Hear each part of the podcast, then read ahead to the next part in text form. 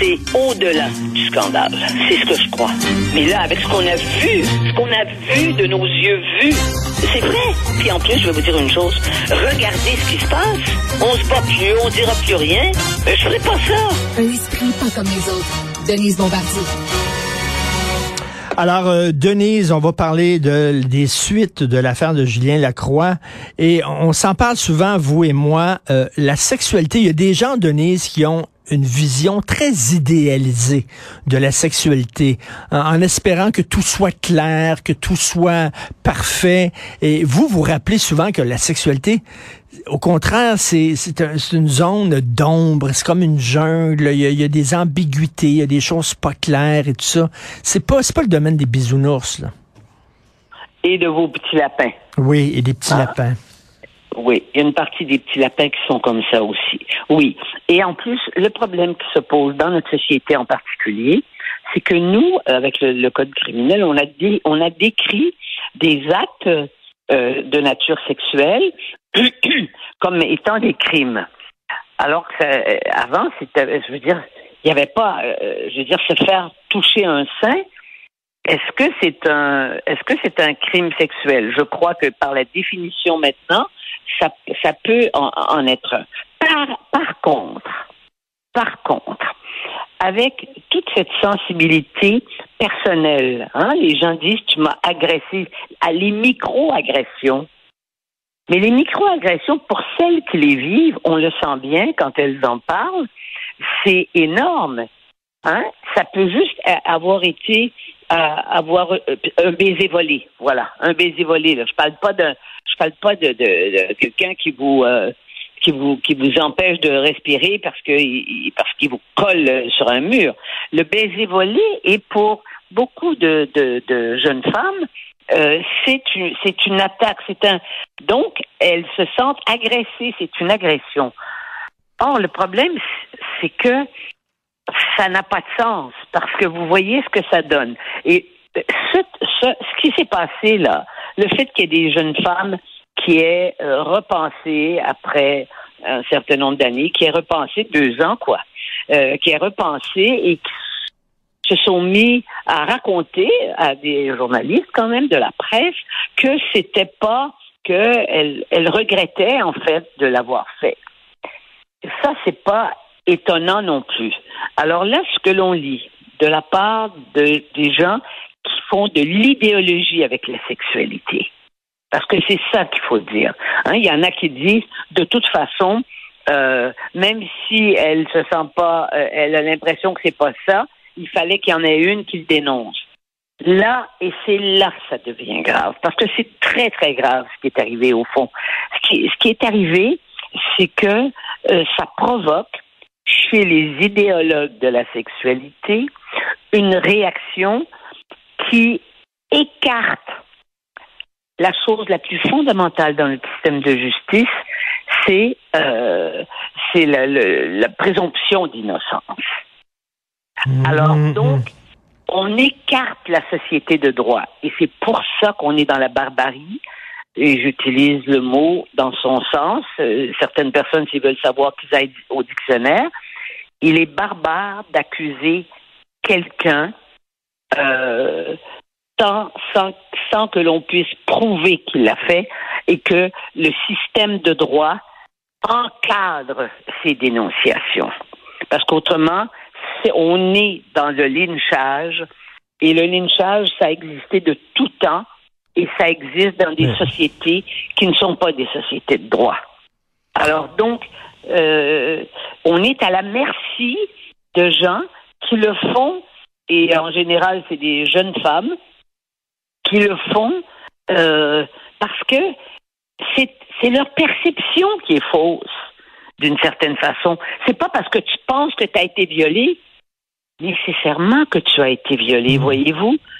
Parce que comme c'est un crime, il faut le prouver. Et c'est difficile, il y a peu de gens qui veulent s'avancer sur ce terrain-là comme je le fais. Mais, mais oui, oui, oui, il y a peu de gens parce que vous savez, on va dire que vous banalisez les agressions sexuelles, que vous banalisez, banalisez le viol. Aujourd'hui, Aurélie Langto, dans Le Devoir, elle dit oh, on assiste à un backlash anti-féministe. Donc, Ben donc oui. dire, Mais moi, dire faut faire Oui. attention. euh, Il y a peut-être des hommes qui sont innocents et qui voient leur vie totalement euh, scrappée, excusez-moi, jetée aux poubelles à cause de fausses allégations. Dire ça, ce n'est pas être anti-féministe. Absolument pas. Ben non, mais alors les gens se taisent. C'est sûr, moi je suis attaqué, je suis honni par les nouvelles féministes, ces féministes-là. Mais moi, j'ai pas de leçon à recevoir d'elles. Hmm. Parce que moi, je me suis battue à une époque où c'était pas évident, où on n'avait pas de solidarité euh, euh, beaucoup de la part des femmes. Hein? Il fallait se battre avec les moyens du bord. Les moyens du bord, c'était évidemment, euh, il y en a qui vont vous dire, une Denise Bombardier, elle a de la force, elle est capable, elle a de la force. Mais euh, cette force-là, il faut être capable d'avoir le courage de, de, de, de, l'exprimer, je dirais. Parce que parce que c'était terrifiant aussi. Mais moi, je n'ai pas été violée. Euh, J'ai été, j'ai été agressée sexuellement à 12 ans. Ça, c'est clair, par un réalisateur de Radio-Canada. Je vous en ai déjà parlé. Ça, ça m'a marqué. Mais ça ne m'a pas empêché, après, de, de, de- de- d'aimer des hommes et ça m'a jamais ça m'a pas obligé à penser que tous les hommes pouvaient me faire ce que ce, ce sale pédophile m'avait fait. Voyez-vous? Vous dites dans votre chronique, vous dites dans votre chronique aujourd'hui, et là, il y a des gens qui vont vous attaquer là-dessus. Vous dites qu'il y a certaines féministes qui ont tendance à dénigrer les hommes euh, parce que euh, parce qu'ils veulent se, elles sont aveuglées à cause de leur déception amoureuse. Oui, bien sûr. Ben non, mais c'est la, la, la vengeance des femmes qui ont été jetées, qui ont été, euh, je parle pas de celles qui ont été maltraitées physiquement, mais qui ont été jetées sentimentalement. C'est sûr. Mais enfin, vous qui êtes un spécialiste du cinéma, vous devrez savoir que parmi les plus grands films, vous avez, vous, vous en avez des, histoires comme ça. Ça, c'est clair. La vengeance, ça existe. Et qu'on ne vienne pas me dire que, des, que les femmes ne veulent, pas se venger, parfois. C'est parce que, aussi, il y a la...